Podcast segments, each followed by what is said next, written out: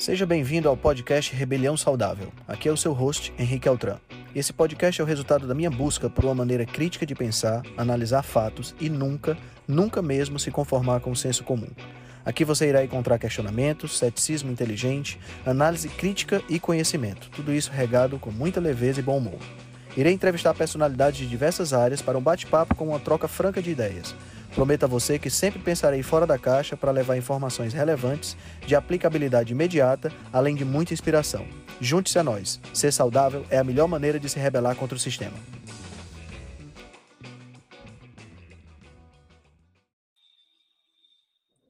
Pronto, estamos gravando. Bom dia, bom dia a todos. Sejam todos bem-vindos a mais uma reunião da Rebelião. Hoje vamos ter aqui um perguntas e respostas, tá? Então prepara aí as dúvidas para a gente responder. Ontem a gente já teve teve uma dúvida colocada aqui, uma dúvida inclusive muito boa para a gente discutir, que o foi colocada pelo Bonini, né? Lá no e no na seção de comentários lá em relação a, a, ao canal da Rebelião Saudável, né? Que vocês podem sempre estar colocando coisas lá e comentando as mensagens que são enviadas. E o Bonini escreveu o seguinte: Já ouvi do Henrique em mais de um podcast que ratos alimentados com ração triturada engordaram mais que ratos que comeram ração peletizada. Hoje temos uma grande oferta de proteínas processadas, como por exemplo o whey protein e outros que poderiam servir de aliados para uma dieta low carb. Mas quais as consequências metabólicas de incluir uma maior proporção dessas proteínas processadas na alimentação? E aí a Silvia, Silvia Schroeder, ela colocou, excelente pergunta, eu gostaria de saber também. E essa realmente é uma excelente pergunta, né? Se a gente parar para parar para refletir, uh, o grau de trituração, a forma física das, da, da, do alimento, ela influencia diretamente a maneira como nós nos relacionamos com esse alimento. Né? Esse estudo que o Bonini se referiu é um estudo feito em ratos, tá? Aonde os ratos eles foram submetidos a dois tipos de ração.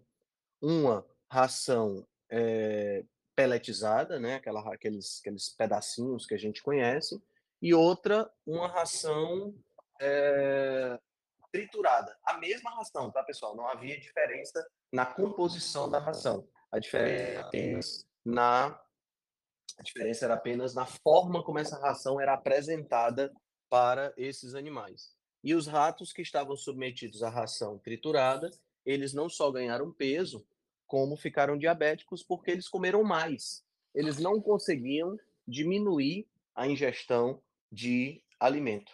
Né? Então, isso é muito interessante. É bem, bem, é, é, bem, é bem interessante da gente ver, porque a gente pode trazer isso para o nosso caso. Né? Então, se a gente pensar aí, por exemplo, na farinha de tapioca, na farinha de arroz, na farinha de milho, né? Se a gente pensar na farinha de trigo, né? hoje a gente tem um grau de trituração nessas substâncias que é um grau, como disse o Dr. Souto em um podcast há muito tempo atrás, é um grau quase farmacológico, se a gente parar para pensar, né? Realmente é algo assim bem evidente da gente ter essa essa essa trituração e a forma como o nosso, como o nosso sistema, né, como o nosso organismo reage. Né? Então, por exemplo, no caso da frutose, né, a gente sabe que quando eu como uma fruta, uma parte da frutose dessa fruta consegue ser metabolizada no intestino. Isso já foi mostrado e evidenciado em estudo. Tem até post sobre isso no Instagram. E por conseguir metabolizar parte dessa frutose ingerida no intestino, eu não tenho uma sobrecarga hepática tão grande. Mas eu estou falando de comer a fruta. A fruta ela tem uma matriz alimentar específica, né? Ela tem uma matriz alimentar, ela tem uma estrutura celular que precisa ser quebrada, precisa ser rompida para que a gente possa receber ah, os nutrientes que estão lá.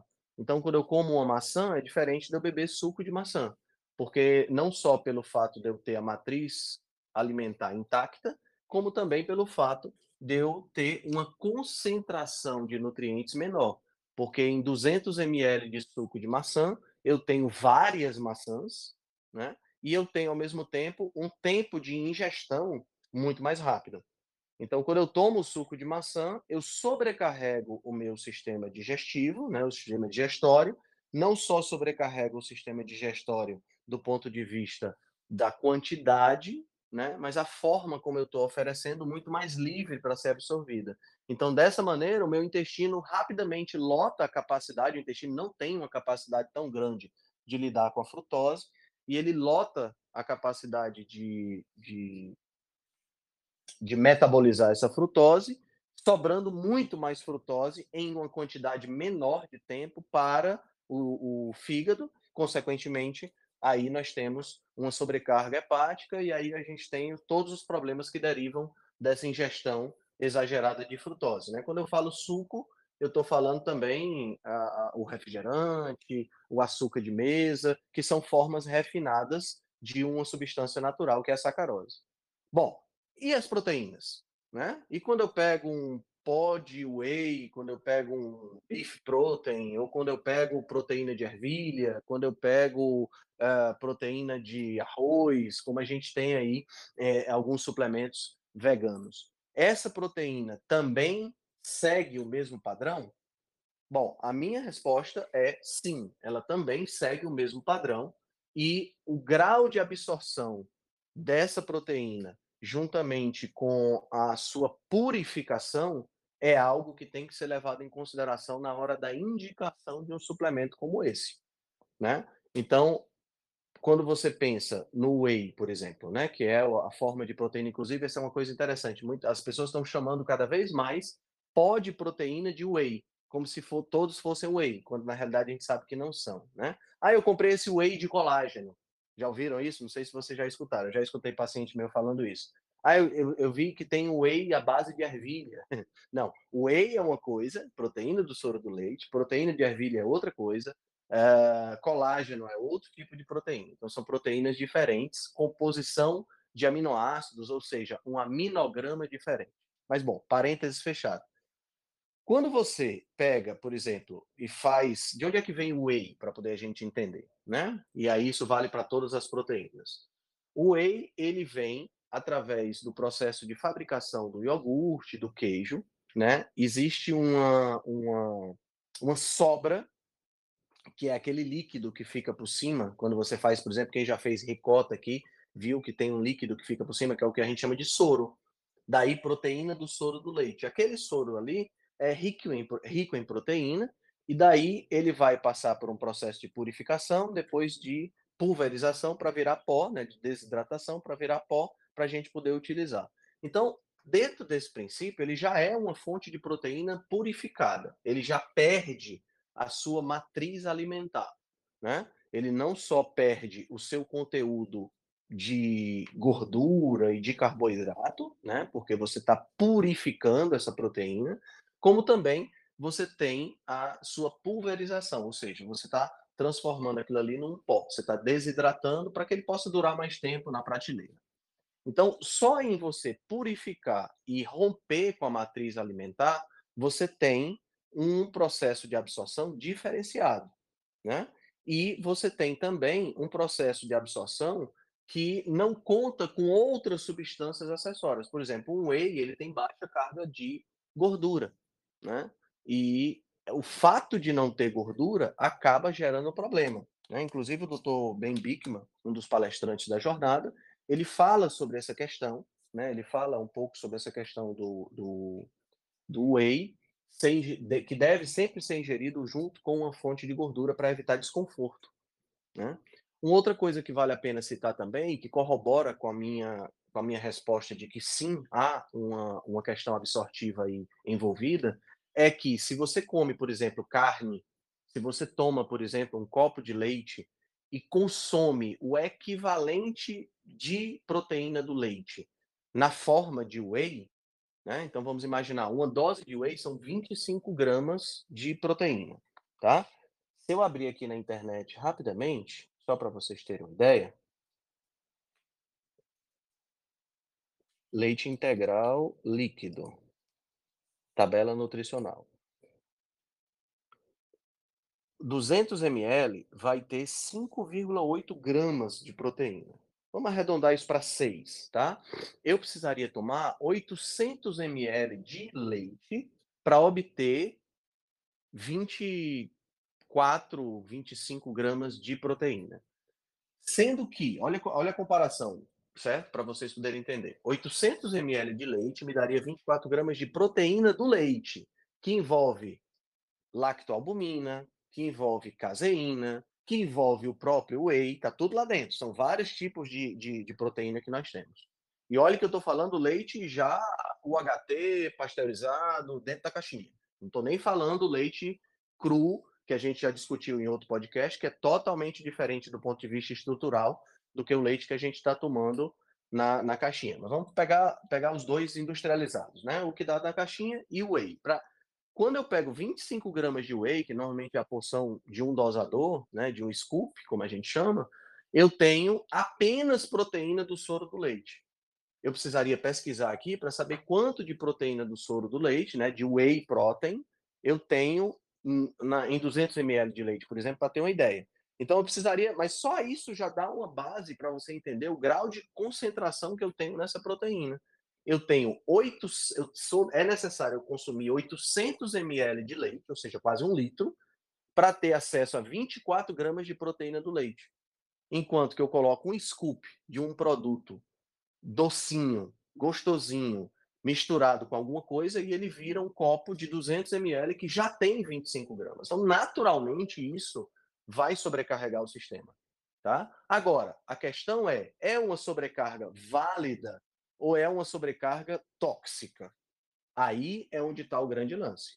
Que a gente tem um aproveitamento diferenciado, nós temos um aproveitamento diferenciado com, esse, com relação a isso aí, não dá para a gente ter nenhuma dúvida.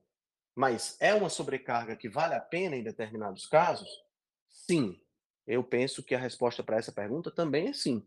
Ela vale muito a pena para aquele para aquela pessoa de idade que precisa que, que não consegue mastigar, que tem um processo complicado de disfagia por conta de Alzheimer, por conta de Parkinson, por conta da própria idade, e que por isso ela toma um, um suplemento de whey para compensar a falta de, de proteína da alimentação e, com isso, deter a sarcopenia. Show de bola. É uma, é uma aplicação válida. O, usar o whey no caso de, por exemplo, de um atleta de alta performance que precisa de um aporte proteico maior por conta do trabalho dele, que é a, a, a atividade física, e esse aporte proteico maior para vir de carne, para vir de ovos, vai também implicar num aporte calórico muito maior, ou até mesmo vai implicar em ele ter que fazer mais uma refeição que ele não está conseguindo por conta da necessidade do trabalho, sei lá, da, da, das conjunturas da vida dele. Você usar um whey também vale a pena, tá entendendo? Você usar um whey para, sei lá, é, é, para uma pessoa que precisa realmente de uma quantidade de proteína maior, pode ser uma boa também. Então, quer dizer, existem aplicações para o uso do whey que são aplicações interessantes. Agora, a gente tem que entender que um alimento ou um ultraprocessado, como é o caso do whey, que tem uma grande quantidade de proteína né, em um pequeno volume, é esse tipo de, de, de ultraprocessado que pode gerar uma ingestão exagerada de proteína né? Então a gente pensa, por exemplo, ah, eu, é, excesso de proteína faz mal aos rins? Não, não faz mal aos rins você comer uma quantidade maior de proteína. A gente tem estudos aí com 4,3 gramas de proteína por quilo de peso, feito com suplemento. Né? Então, até esse limite, até esse estudo, a gente sabe que não há, não há problema. Mas é, as pessoas têm medo porque elas acham que vão comer muita proteína se comerem muita carne. Mas é muito pouco provável que você coma muita proteína comendo muita carne, porque o corpo ele se autorregula e vai te dar uma sensação de saciedade. Agora, é muito fácil você extrapolar na proteína se você estiver tomando whey. Eu, pelo menos, facilmente eu vou consumir 150, 200 gramas de proteína se eu estiver tomando whey. Eu sou compulsivo por doce, adoro doce. Tenho que me controlar muito quando eu tenho quando eu tenho doce em casa por algum motivo. Agora, nesse exato momento, a minha irmã viajou para os Estados Unidos e trouxe uma barra de Oreo, uma, uma barra de Milka recheado com Oreo. Ela está aqui na geladeira, me chama todos os dias e eu estou uh, conseguindo resistir à tentação, por enquanto, né? Então, inclusive, isso foi um desafio que a minha esposa me colocou, não comer. É... Então, uma pessoa como eu, que sou compulsivo por doce, que tem no subconsciente o aspecto saudável da possibilidade de tomar whey. Nossa, para mim é muito fácil colocar três, quatro scoops de whey, fazer uma papinha e botar essa papinha para dentro. Tá entendendo?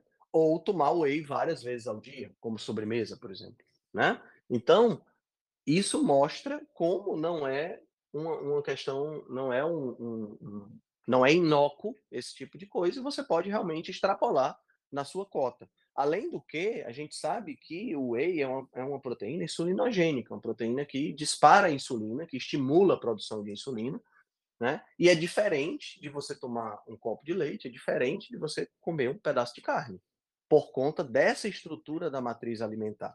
Né? Então, o aminograma é diferente, todas essas características tornam a, a, a, o suplemento diferente e o aproveitamento dele também diferente no que diz respeito a a comparação com a fonte original de proteína. Então, Bonini, para responder a sua pergunta, não sei se você está aqui escutando, acho que está. Tá. Então, para responder a sua pergunta, né, eu vou até liberar seu áudio se você quiser interpelar ou perguntar mais alguma coisa. Para responder a sua pergunta, sim, pó de proteína também sofre das mesmas modificações e, portanto, deve ser usado com indicação.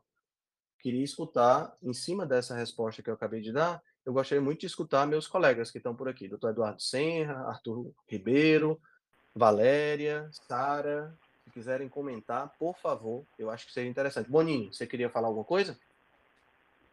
Sim, Henrique, só nessa, no teu último comentário aí, puxa um gancho para os demais é, que estão na, na, na, nossa live, que é o impacto metabólico é, do consumo destes ultraprocessados é, de proteína.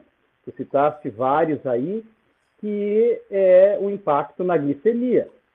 É, essa elevação da glicemia, é, o que, que a gente poderia fazer aí uma, uma relação é, com a, a, a teoria é, da insulina na obesidade. Então, o consumo frequente é, dessas proteínas processadas, e aí nós temos, além do, das que tu falaste, tem uma série de farinhas de amêndoas, é, outras coisas que são utilizadas é, para fazer o, os nossos lanchinhos proteicos, isso não poderia também ser um fator é, obesogênico? Boa, boa, boa colocação. Eu quero, vou, vou só, vou só pensar em, em, em dois âmbitos, tá? As proteínas possuem um impacto glicêmico, e eu quero com isso dizer que elas podem elevar a glicemia, porque existem aminoácidos que são aminoácidos chamados de aminoácidos gliconeogênicos e que podem estimular um pouco a gliconeogênese. Mas eu acho que o maior problema aí, Boninho, não é o impacto glicêmico da proteína, mas o impacto insulinêmico. O Dr. Arthur e o Dr. Eduardo Serra, que estão aqui, podem me ajudar nessa, nessa questão, mas a questão do impacto insulinêmico. Porque a gente sabe que de todos os macronutrientes, aqueles que, aquele que mais estimula a insulina é o carboidrato, quando é usado de forma isolada. E que a proteína também estimula a insulina. Né? Então, eu posso ter um impacto insulinêmico sem ter um impacto glicêmico, porque existe a insulina, ela é necessária também para lidar com proteína. E quando eu estou consumindo uma proteína purificada, aí é que está, aí é onde mora a questão. E sim, eu acho que você tem razão quando a gente fala em termos de eh, impacto na questão do emagrecimento e na questão da obesidade.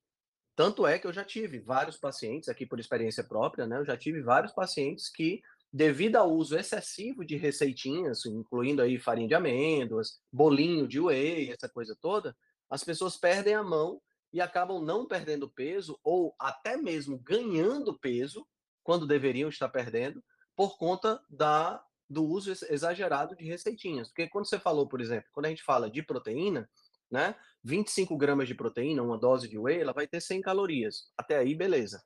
Mas quando você pensa, por exemplo, de 25 gramas de farinha de amêndoas, você tem menos proteína e tem uma quantidade de energia maior. Você tem aí a gordura dessa farinha de amêndoas, né? E aí a gente volta, e eu acredito que o Dr. Senra pode ajudar a gente nesse aspecto também, a gente volta aí também para uma questão mais evolutiva. Para eu comer amêndoa, para eu poder eu gosto de citar o exemplo da castanha de caju, que é uma coisa mais nordestina aqui pertinho de mim. Para eu comer castanha de caju há 50 mil anos atrás, primeiro tinha que ser época do caju, segundo, eu tinha que lutar contra pássaros e outros animais que estavam atrás desse caju, depois eu tinha que pegar as castanhas, assar essas castanhas numa fogueira, depois quebrar e comer essas castanhas. Quando eu chegasse na décima castanha, eu já estava de saco cheio e não tinha, já tinha desistido de comer. Mas se eu pego hoje um quilo de farinha de castanha e faço um bolo, por exemplo, quantas castanhas não estão envolvidas nesse processo? Né? Então, quer dizer, a carga calórica de gordura, né, de ômega 6, por exemplo, e aí entra também a área da doutora Valéria, né, que está aqui também, que seria a, a, carga de oxalato que eu teria numa, numa farinha como essa, seria muito alta. Né? Então, tem todos esses fatores complicadores, né? Como eu gosto muito de falar, é um sistema complexo, né? Não dá para a gente analisar com, como uma via retilínea. Você tem múltiplas é, variáveis que estão dentro do processo e que não dá para você analisar isoladamente. E por ser um sistema complexo, a resposta nunca é simples, né? Sempre uma resposta complexa. Alguém gostaria de complementar?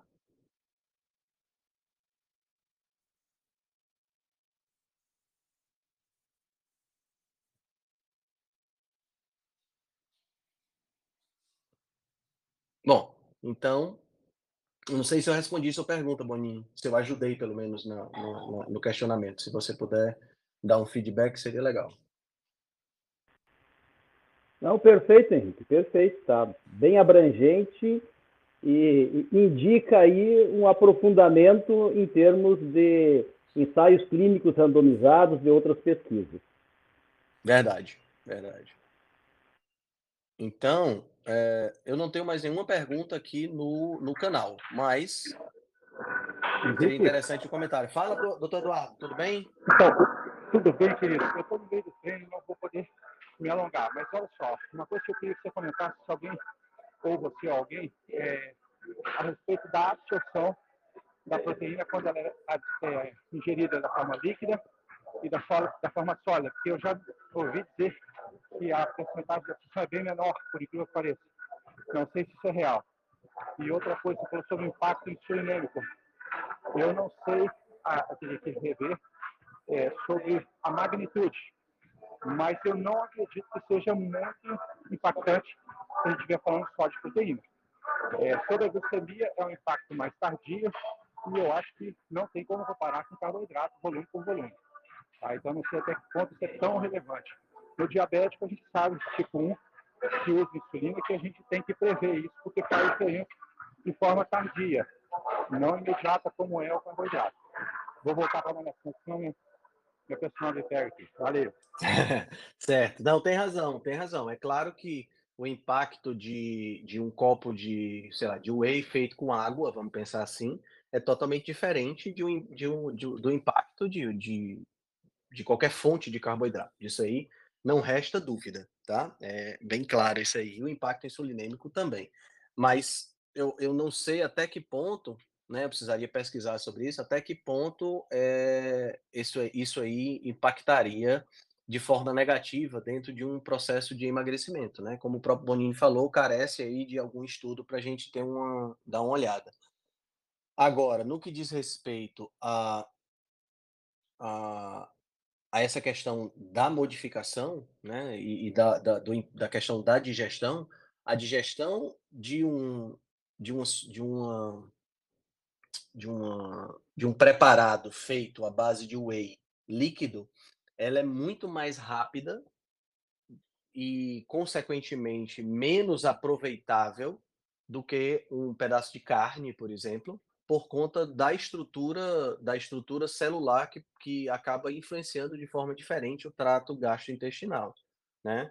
O quanto mais líquido é o alimento, né, menor vai ser o tempo de permanência dele na no trato gastrointestinal. Consequentemente, a absorção acaba sendo prejudicada. Tanto é que aquela, aquela noção clássica de que você só consegue absorver 25 gramas de proteína por vez, não sei se vocês lembram dessa, né? Tem uma, uma, uma história como essa, um estudo que mostra, né, com, com biópsia muscular e tal. É, esse estudo foi feito com whey, né? O estudo foi feito com proteína líquida. E o estudo feito com proteína líquida realmente fica difícil de você de você fazer essa essa essa, essa transformação para proteína sólida e dizer que você só vai absorver se você comer 100 gramas de carne, por exemplo, por vez. E a gente sabe que isso não é verdade. Né? Inclusive, no que diz respeito a trânsito intestinal, a gente sabe que quando você tem uma alimentação rica em proteína de origem natural, com a matriz alimentar preservada, com grau de trituração compatível com o intestino, o que é, que é um grau de trituração compatível com o intestino? É o grau de trituração que o meu dente fornece para esse intestino. Tá entendendo? Porque o meu intestino está adaptado para a trituração fornecida pelo meu, pela, pela minha mastigação. Não está adaptado para o grau de trituração fornecido pelo liquidificador, né? Então, quando eu como carne, né? Vamos imaginar que eu coma um quilo de carne, que é muita carne. Né? Um quilo de carne vai me dar cinco vezes, melhor, 10 vezes 25 gramas aproximadamente de proteína por 100 gramas. Então, serão 250 gramas de proteína. Eu vou absorver toda essa proteína? Muito provavelmente não.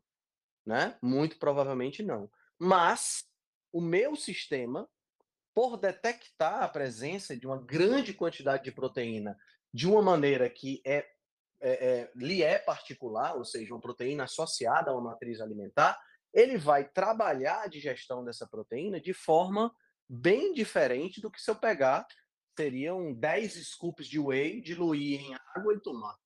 E ele vai fazer isso retardando movimentos peristálticos, ele vai fazer isso é, é, retardando o esvaziamento gástrico, para que a gente possa ter uma presença, para que a gente possa ter uma digestão maior. Porque não, não vamos esquecer, você não está comendo é, 250 gramas de proteína proveniente de carne, né? Você não está comendo só proteína. Você está comendo aí também, pelo menos aí, eu diria, uns 200 gramas de gordura junto. Né? Que já é um outro tipo de digestão, e a gordura nós sabemos que tem essa propriedade de fazer a, a, a redução do esvaziamento gástrico, né? Então ela retém mais tempo o alimento no estômago. Então são muitas nuances realmente que diferem o uso de um pó de proteína, de uma proteína concentrada, para um alimento in natura. Né? Então, não, não, não se aplicam as duas coisas de forma exatamente igual, entendeu? Bom, pessoal, é, acho que essa agora ficou bem discutida. Doutor Arthur, Valéria, Sara, Carlinha, se vocês quiserem complementar alguma coisa que eu esqueci de falar, por favor, tá? E okay. os demais. Oi. Oi. Oi, Valéria, tudo bom? Tudo bom? Tudo ótimo, é... minha querida. Seja bem-vinda. participar. Que coisa boa. Fiquei muito feliz quando vi você por aqui. Então, é, eu ia só complementar que justamente o que eu queria falar era o que você acabou de falar, né? Tem essa toda essa questão da mastigação, né? Da gente conseguir a digestão é muito diferente quando você está falando de um processado, né? Como o whey e da carne, né? É, proteína animal no geral, né? É, justamente por causa de toda essa a, o, a questão da, de ter uma gordura associada, a questão de você tá com você tá demorar mais para digerir, né? É, mastigação, de todo o processo aí, e além disso, é, acho que a quantidade de vitaminas também, né, de micronutrientes presentes na carne acaba sendo maior até, né? E isso acaba é, dando essa maior sensação de saciedade também, né? Por isso que também acaba sendo mais difícil você conseguir é, consumir uma quantidade é, grande de proteína de origem animal quando a gente está falando de carne, quando compara com o whey, por exemplo, né? Além do, da, da palatabilidade, né? Exatamente, exatamente. Né? É, é, essa questão da, da palatabilidade, para mim, é uma das, para mim, pessoalmente, tá? É uma das coisas que mais é, me pega. porque para mim é muito fácil exagerar no doce, muito fácil. Eu adoro carne, eu comeria facilmente um quilo de carne, tá? Mas para eu comer um quilo de carne, os últimos 300 gramas são forçados. Ou são forçados, ou são aquele, aqueles 300 gramas que você já não come com tanto gosto. Mas se eu pensar em meio litro de whey, né, meio litro de, um, de, de whey preparado com água, por exemplo, docinho, nossa senhora, mas desce muito rápido, muito rápido. Não tenha dúvida disso. Mais alguém gostaria de complementar, pessoal, em cima dessa pergunta? Tem alguma pessoa que gostaria de, gostaria de tirar alguma dúvida? Aproveitando aqui a, a, a ocasião, é só você clicar aí onde tem essa mãozinha para levantar, ela aparece aqui para mim, e aí vocês já podem perguntar.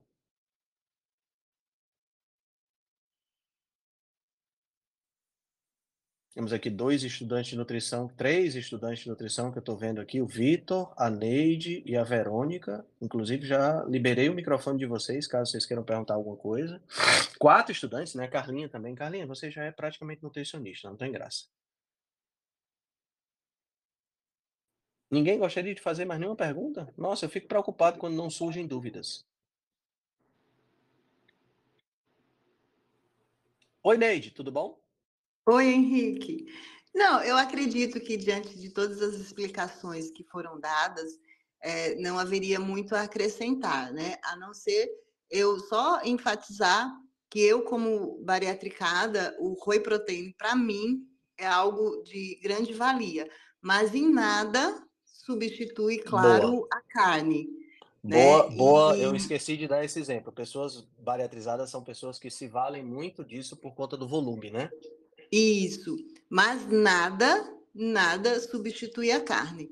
Né? Eu, por exemplo, primeiro vou para as carnes, dou preferência às carnes e aí vou pontuando. Se não bati minha meta proteica, então aí eu utilizo o whey protein e algumas vezes também utilizo como uma sobremesa, né? Vontade de um docinho, e uhum. como você explicou anteriormente, a questão da, das receitinhas, elas realmente é uma faca de dois gumes. A gente tem que realmente tomar muito cuidado nesse sentido, porque elas podem é, realmente aumentar o seu peso, né, se a gente perder na mão. Então, vale aquela premissa: nada substitui a comida de verdade. E com Perfeito. relação a esses produtos é, industrializados, a gente tem que extrair o melhor deles, né, Henrique? E principalmente claro, se claro. for fazer uso do whey protein, também sabermos escolher um, um, um ótimo whey protein, né, que tem ali o mínimo do mínimo de carboidratos, para a gente realmente usufruir da proteína. É, é, era Excelente. só isso. Muito é, bom. Que para tem... a população bariátrica, ele vale ouro. Sim, Sim, eu acredito. É porque, assim, é uma necessidade bem especial, é uma necessidade é. semelhante é. à necessidade do, do idoso com disfagia, né? Porque a pessoa que é bariatrizada não tem um volume estomacal que ela possa comer, como eu, por exemplo, posso comer um quilo de proteína. Né? É, dá, eu, por exemplo, é, é, é, o meu limite é, no máximo 300, 400 gramas de carne. E, e, e por eu ser bariatricada, ainda é muito. Já é alto, né? já é alto. Já é altíssimo. Mas o problema maior da, da carne, né, Henrique, é a questão da saciedade. Porque vem a ausência de fome. E aí você fica, cara, eu preciso comer, mas como que eu vou comer se eu não tenho fome? Pois é, verdade, verdade. As pessoas ficam sem fome mesmo depois que comem essa é. quantidade é. de carne, né? É.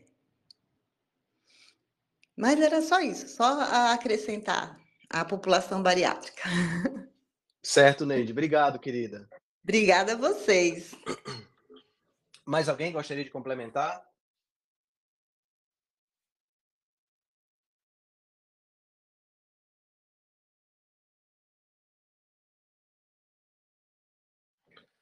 Show de bola, galera. Muito bom. Alguém tem mais alguma dúvida que queira aproveitar as perguntas e respostas de uma pergunta e, um, e várias respostas?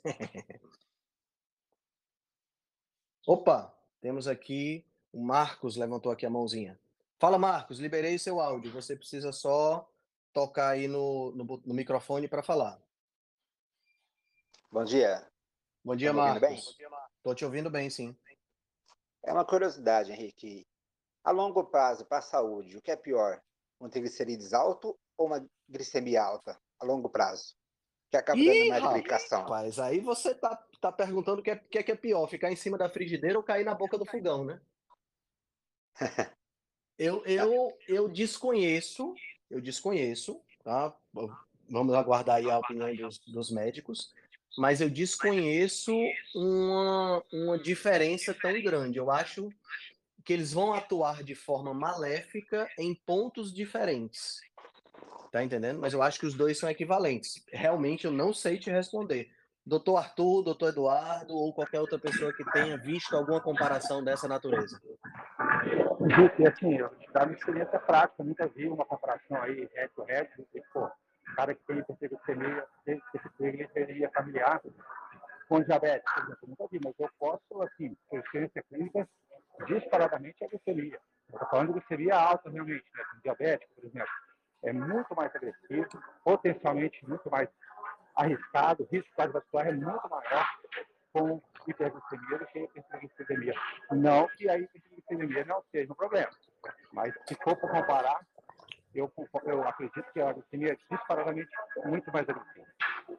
É, e se a gente pensar do ponto de vista fisiológico, tirando aí casos né, casos diferenciados, né, como uma pessoa que tem, por exemplo, imagino que exista esse tipo de situação, uma pessoa que tem uma hipertrigliceridemia familiar, né, que tem triglicerídeos altos independente da ingestão de, de carboidrato.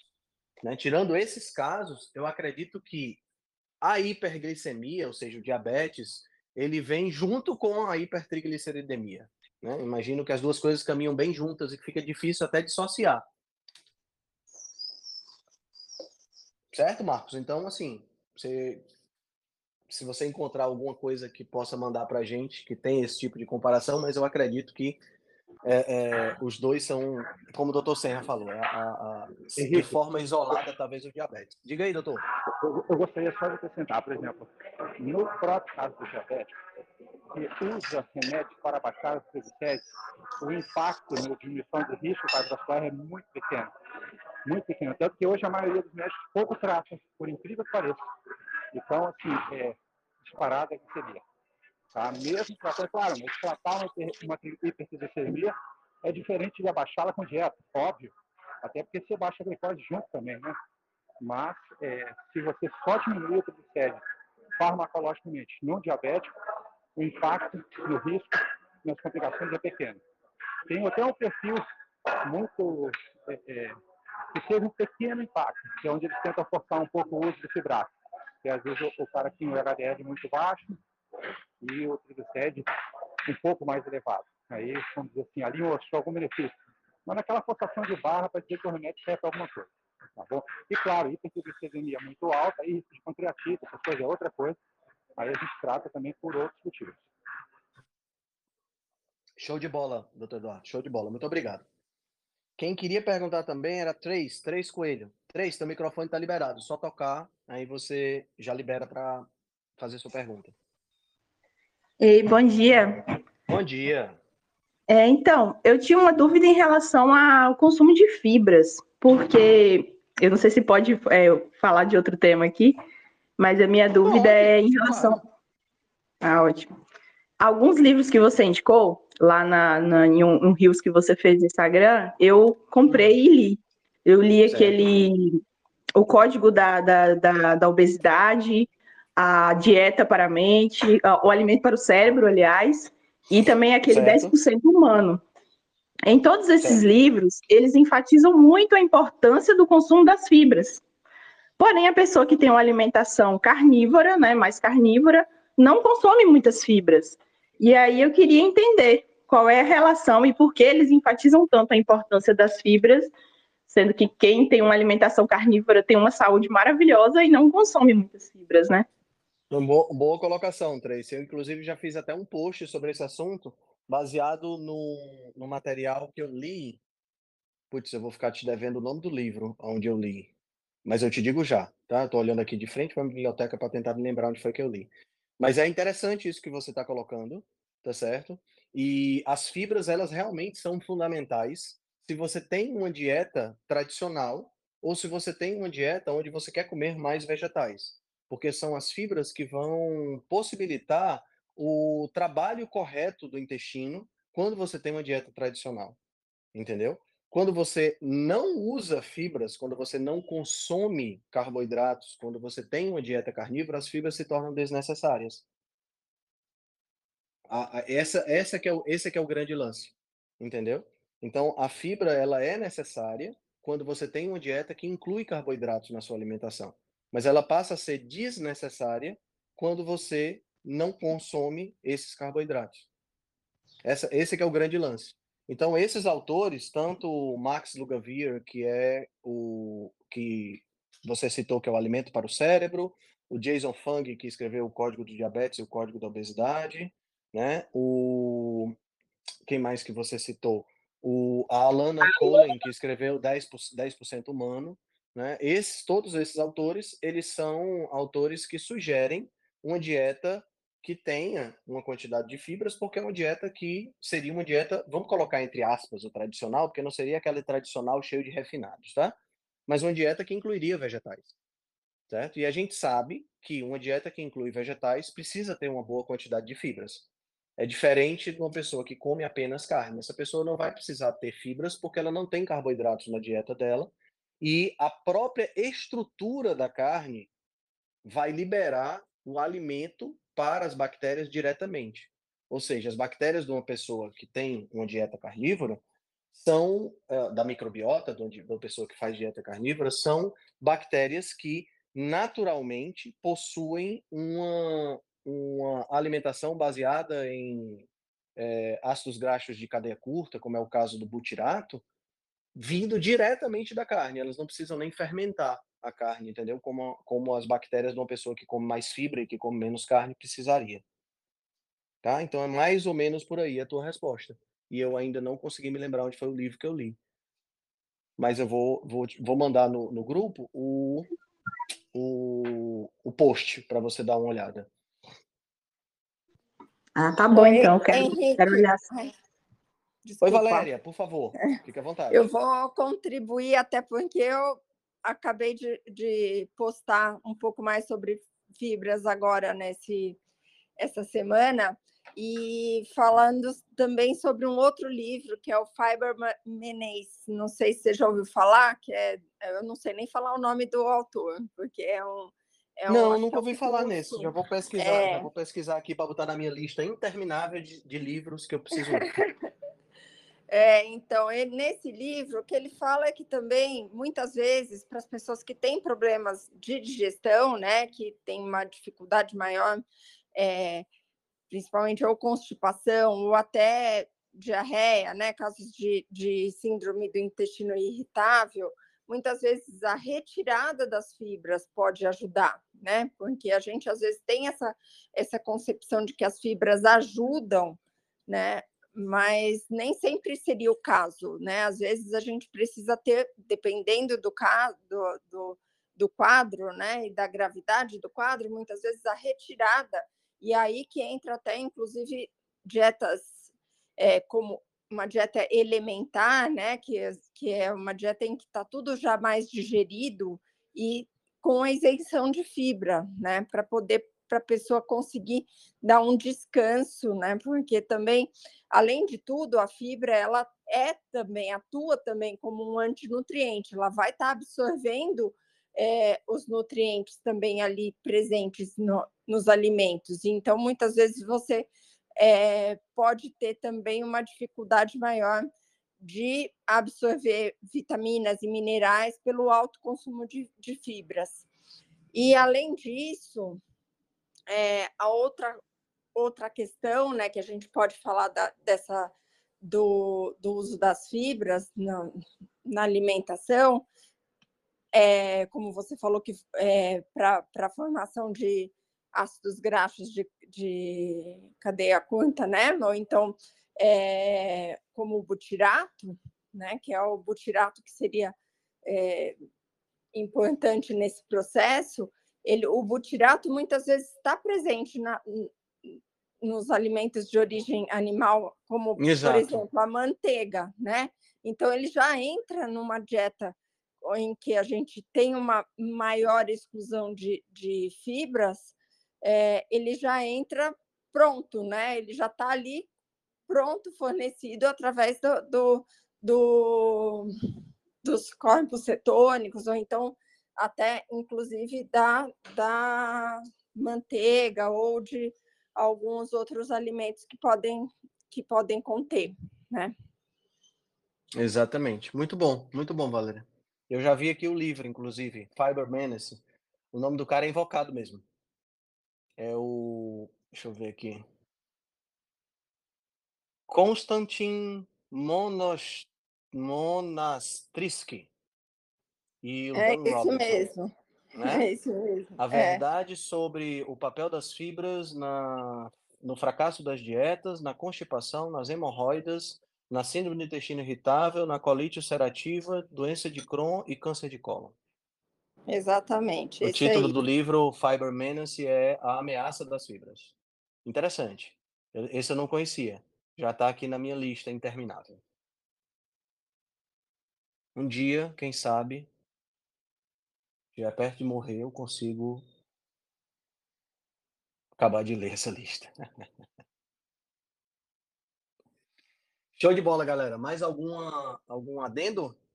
Alguém gostaria de fazer mais alguma pergunta? Eu sempre fico muito animado depois que eu faço uma reunião da rebelião dessas, entendeu? Sempre fico muito animado porque a, a troca de experiência, a troca de conteúdo aqui é sempre muito boa.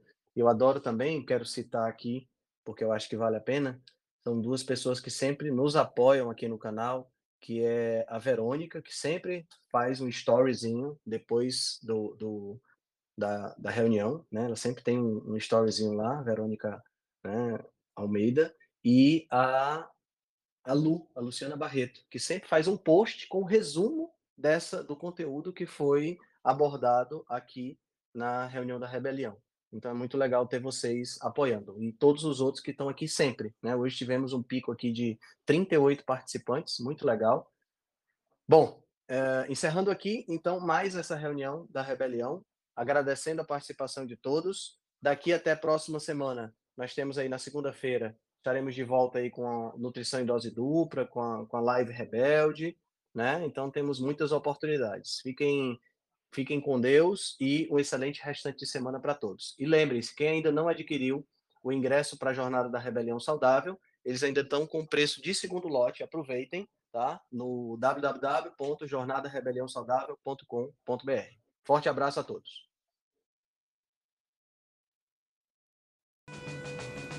Se você gosta do nosso trabalho, deixe um review 5 estrelas no aplicativo que você usa para escutar o podcast. Você pode deixar um review 5 estrelas e pode também deixar lá o seu elogio, a sua sugestão ou a sua crítica.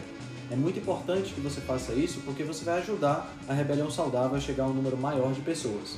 Você também pode dar suporte ao nosso trabalho, né, todo o nosso investimento de tempo, nos apoiando via Patreon. Assim a gente pode continuar a oferecer o melhor conteúdo de qualidade, sem anúncio e de forma totalmente gratuita. O link para o nosso Patreon você vai encontrar no show notes.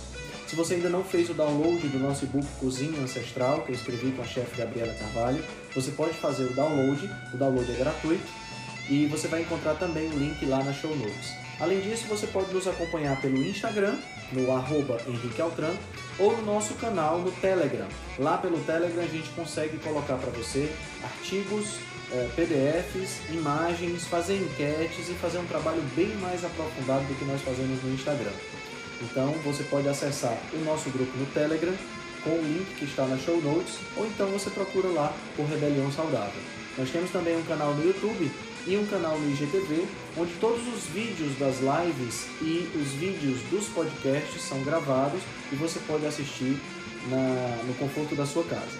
Eu agradeço demais a atenção de vocês e espero que a gente se encontre no próximo podcast.